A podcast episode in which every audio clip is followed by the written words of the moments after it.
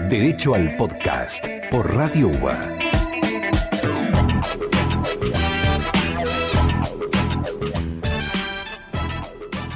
Vamos a mantener comunicación con un juez, ni más ni menos, es con el juez Mario Juliano, es juez en el Departamento Judicial Necochea, y lo vamos a llamar porque esta semana fue noticia, eh, Juliano, eh, y la noticia fue que intervino en un juicio correccional en el que, ¿qué pasó, Juli?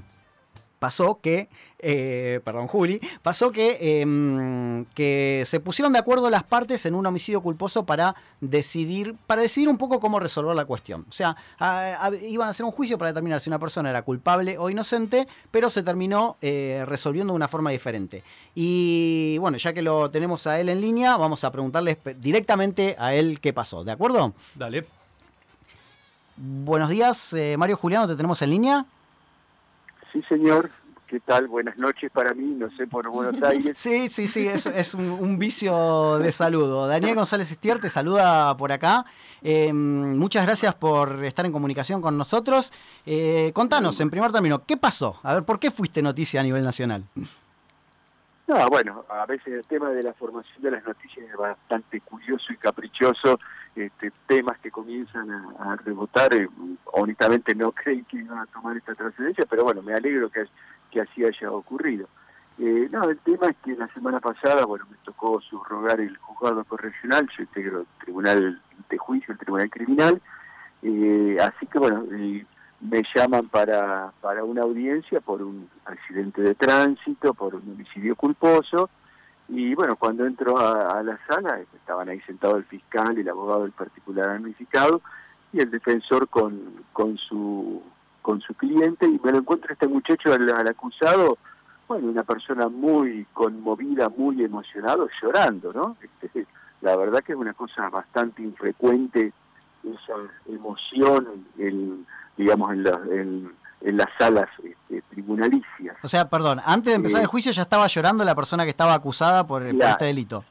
Sí, sí, claro, me lo encontré, pues, este, realmente me, sorprendió, me llamó la atención. Sí, claro. Y luego, bueno, las partes presentan el caso y me dio la impresión de que había muy pocas cosas para discutir. El accidente estaba, este, no, no estaba eh, discutido, no estaba en tela de juicio, eh, que había ocurrido que a tal hora de tal día este, este muchacho se venía en un ciclomotor, en una motocicleta, bueno, atropelló a una pobre señora que como a raíz del, del accidente perdió la vida, ¿no? Este, a los pocos días. Así que ahí, bueno, con, con mi experiencia, tengo muchos años en todo esto, me di cuenta que el problema estaría en la cuestión de la pena, ¿no? Claro. Así que los, eh, los llamo a los abogados a mi despacho para que me aclararan si este era el problema y sí, efectivamente me dice que los familiares estaban muy ofuscados y que este, querían que esta persona que había atropellado a la, madre eh, fuera matando, digamos, en la cárcel que tenemos acá, acá cerca. O sea, estaban pidiendo que vaya preso, que le den una pena de prisión efectiva. Que vaya preso, claro. Recordemos que esto puede ser este, hasta cinco años de prisión, el, máximo en, el caso de accidente con vehículos. Así que este, se me ocurrió esto, plantearlo porque, bueno, todo esto es un tema que lo vengo trabajando hace ya bastante tiempo, eh, la posibilidad, tampoco es tan novedoso, eh, que, bueno, ¿por qué no, no le decimos, ¿no cierto?, este, a los familiares, que eran los dos, los dos hijos de la señora, que pasen a la sala y hagamos un encuentro informal y que este muchacho este, lo vean cómo está, que puedan hablar entre ellos a ver qué es lo que ocurre. Bueno, y pasó eso, pasó el milagro, ¿no? Este, efectivamente entraron este, todos en la sala bueno, y este muchacho en, un mar de lágrimas, como si el accidente hubiera ocurrido hace 15 minutos atrás, y no casi 5 años como había, había pasado, bueno, les pidió perdón, disculpas, y fuera de cualquier cálculo y especulación, dijo, no la vi a la señora, no la vi, ¿no es cierto? Este, la verdad es que son esos 5 segundos, ¿no? Este, que uno se puede distraer o qué sé yo, y pasa, bueno, una desgracia como esta. Sí, en definitiva es algo que... Perdón, es algo que ¿Eh? le podría pasar a cualquiera en, la diaria del tránsito en, cualquier ciudad. Y esto pasa, sí, claro, lamentablemente, eso sí, nadie sale, ¿no es cierto?, con el vehículo a matar a alguien, ¿no? Eh, esto es la negligencia, la imprudencia, de que a veces uno se distrae y vaya a saber, o, bueno, o no lo vio, ¿no? Como dice este muchacho.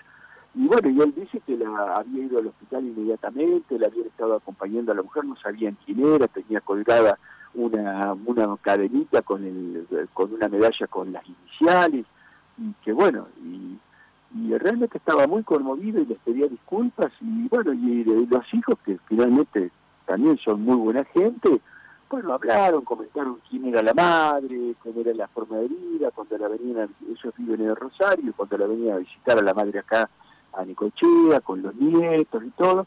Y bueno, y finalmente dijeron, bueno, la verdad sí, le, creemos y, lo, perdonamos, le aceptamos las disculpas, lo perdonamos. Bueno, y este muchacho seguía llorando, y, ocurrió eso, las fotos que tomaron los periodistas que estaban en la sala, este, que los, los hijos, los familiares de la víctima se pararan y lo fueran este, a abrazar y a consolarlo. Este, bueno, realmente un, acto de amor y un, gesto impresionante. Y bueno, hicimos un cuarto intermedio y ahí este, dijeron, bueno, no, no, no, no sigamos adelante con el juicio, este, pactaron un abreviado con, una pena de tres años de prisión de cumplimiento condicional, en suspenso, y tres años de inhabilitación para conducir. Bueno, estuvieron todos de acuerdo y así se resolvió el, caso. Yo le, le por un lado les agradecía a todos porque bueno habíamos recibido una enseñanza impresionante, todos salimos de esa audiencia más buenos, salimos mejores personas y salimos mejores sociedad. Buenas también noches. le pedí francamente disculpas porque bueno un trámite que había demandado casi cinco años eh, increíble, cosas que solamente los abogados y las abogadas podemos generar. Buenas noches, Juliano, ¿cómo estás? Eh, Julieta Basaldúa te habla. Hola, ¿cómo estás? Muy bien. Eh, Juliano, esta noticia y, lo que ocurrió, ¿vos podrías decir que estamos hablando un poco de lo que es justicia restaurativa y a la vez, por ahí si querés contar un poco qué implica y demás para que los oyentes puedan entender? Sí, totalmente. Es un caso claramente de justicia restaurativa, que bueno, la justicia restaurativa es una respuesta evolucional al conflicto, para tratar de sintetizarlo eh, rápidamente, que eh, prescinde del sistema punitivo, del sistema de penas, del sistema sancionatorio. En este caso no se prescindió totalmente, porque, pero bueno, es una, una pena de, expectativa, ¿no es cierto? Eh, y es esto, bueno, la, posibilidad de generar espacios, ámbitos, donde los protagonistas del conflicto eh, lo recuperan, se apropian nuevamente de su conflicto y ven de qué, modo, de qué modo lo pueden eh, resolver con otro tipo de respuestas que no son las sancionatorias. Eh, y esto, bueno, es un proceso voluntario, no siempre se logra, porque no todos somos iguales, las personas, obviamente. y bueno, pero hay, este, hay ejemplos de esto maravilloso de justicia restaurativa que creo es la tendencia que se está afirmando no solamente en la Argentina, sino en la región, eh, porque bueno, esto está dando evidentemente eh, las satisfacciones que del sistema formal de justicia no podemos dar a la ciudadanía. Quienes te seguimos desde hace tiempo sabemos de tu militancia en esta cuestión de tratar de que los protagonistas del conflicto formen parte del conflicto y esto sería un poco que el Poder Judicial le brinde el espacio a los protagonistas para intervenir, cosa que no siempre ocurre, ¿cierto? Claro, total y absolutamente, perforar la superficie del, del conflicto, sensibilizarnos, lo cual no es fácil para abogados y abogadas y fundamentalmente para los abogados y abogadas que trabajamos en el Poder Judicial, que este, nos cubrimos con una pátina de eh, bueno, propio, propio de las rutinas, propio del acostumbramiento, y entonces a veces resulta dificultoso generar los espacios para darle la oportunidad a las personas que están involucradas. Nosotros hemos tenido varios eh, episodios o, casos similares, afortunadamente en los últimos tiempos, y ahora, eh, bueno, hemos hablado con la gente de arquitectura y estamos acondicionando una sala para salir del esquema arquitectónico tradicional de las salas de audiencia y juntarnos en torno a una mesa redonda, este, donde realmente, bueno, podamos hablar cara a cara, mirándonos, eh, en espacios un poco más amables, con un mate de por medio, ¿por qué no? tomando mate, si, si tomamos todo el tiempo mate, ¿por qué no vamos a tomar mate en una audiencia? Me parece fantástica la postura. sí, bueno, esto es lo que estamos intentando generar, tampoco lo hemos descubierto nosotros, eh, en, homenaje a, la verdad, hay muchas otras provincias donde se está trabajando muy bien en esto, ¿no? Y además de la de tu gestión y la de muchos otros eh, agentes del, del, Poder Judicial y funcionarios, eh, ¿hay organizaciones, organismos que se encarguen de promover este tipo de solución del conflicto, si se puede decir? Múltiples, múltiples, por suerte este, instancias eh, públicas y privadas que promueven eh, justicia restaurativa. Eh, bueno, acá en la provincia de Buenos Aires esto se está trabajando, hay este, ya sobre todo bueno, oficinas de atención a la víctima que proporcionan este tipo de situaciones. en Neuquén es una provincia muy de, avanzada en, en, las reformas judiciales, están trabajando muy, muy bien en esta cuestión justicia restaurativa dentro de los establecimientos penitenciarios. Eh, probemos hablando, el programa eh, que llevan adelante Alberto y Mariana Volpi desde la Procuración Penitenciaria de la Nación en la esfera federal. Y aquí en Matán estamos eh, llevando adelante un, un, plan que es francamente revolucionario, saliendo del sistema disciplinario sancionador y pasando justamente a la gestión del, conflicto que ocurre en una comunidad donde hay 1.400 personas privadas de la libertad, y bueno, y ocurren conflictos como no puede ser de otra manera, bueno, gestionándolos desde la justicia restaurativa, eh, sometiendo a prueba, eh, dando oportunidades para que no le quede en el legajo de la persona privada de la libertad una falta que luego dificulta el acceso a la libertad. Bueno, esto lo estamos llevando adelante lo estamos llevando adelante, debo destacarlo, con la comprensión y la ayuda y la colaboración del servicio penitenciario.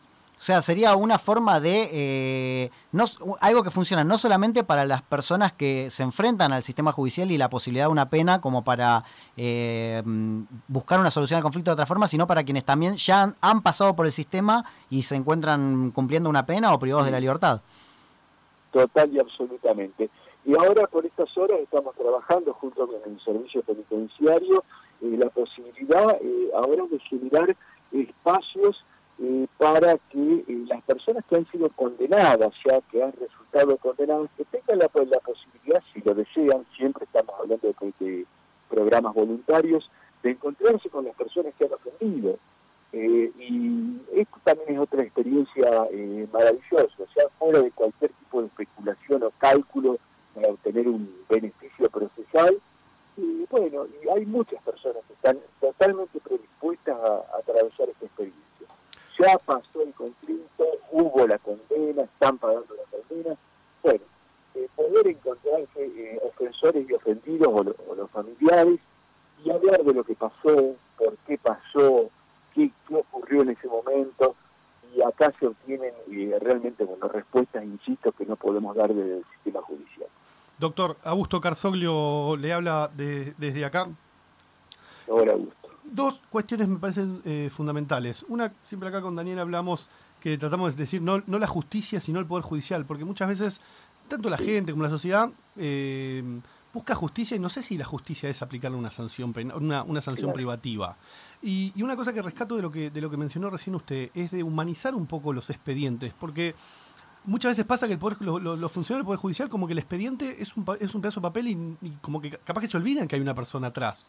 ¿no? Y la verdad que quiero rescatar mucho lo, que, lo que usted está mencionando y, tratar de solucionar el conflicto y creo que con una solución como la que, como la que sucedió, como la que está comentando usted, eh, se, se, acerca por lo menos un poquito más al, sentido de justicia, ¿no? El Poder Judicial. ¿Usted qué piensa, piensa así? Sí, sí, yo lo, comparto totalmente. Yo acostumbro decir que cuando bueno se reclama justicia, eh, hace más de dos mil años que la filosofía viene debatiendo acerca del, eh, de la noción o acerca del concepto de justicia y no, no hay acuerdo.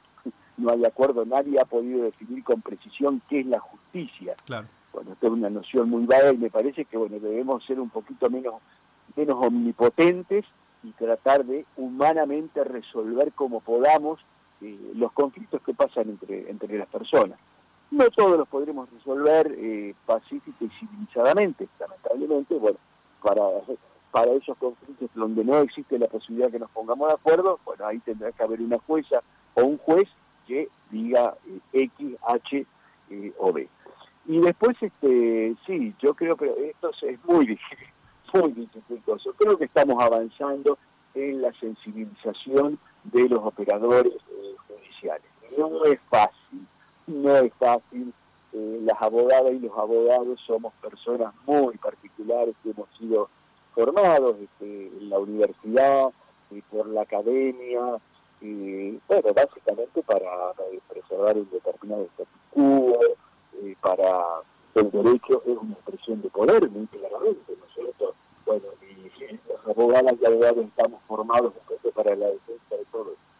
Salir del esquema actuarial, del esquema eh, de las categorías, de las naturalezas jurídicas y todas estas cosas que hemos inventado es dificultoso. Y, vincularnos y relacionarnos. El reclamo es constante. Yo creo que en todo el país las dificultades que tienen los oficiales para hacerse escuchar, para que nos escuchan amablemente, para que, eh, que les demos respuestas a tiempo. Exactamente. que son los desafíos que enfrentamos en el futuro Bien, bueno, eh, muchísimas gracias por contarnos en primera persona qué fue lo que ocurrió. Me voy a quedar con la idea que transmitiste de humanizar el conflicto y humanizar el sistema judicial. Te agradecemos muchísimo por la comunicación y mm, eh, aboguemos por otras soluciones como esta, ¿cierto? Sí, seguro que sí. Y generamos los espacios a ver muchas más de los que nos pensamos.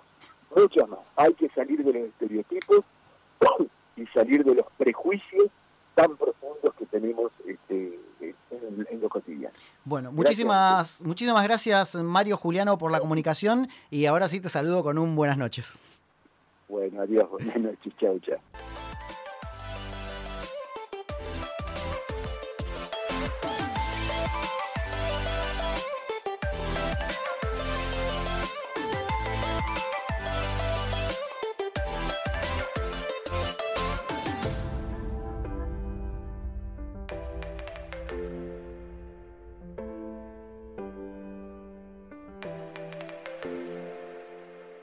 Si te gustó este episodio, no te olvides que hay muchos más en la plataforma de audio que elijas. Estamos en Spotify, en Apple Podcasts, en YouTube, en todos lados. Así que no te olvides de ir y buscar lo que necesites. También recordá que nos puedes encontrar en redes sociales, la que uses como dosis de derecho, y ahí no te vas a perder nada.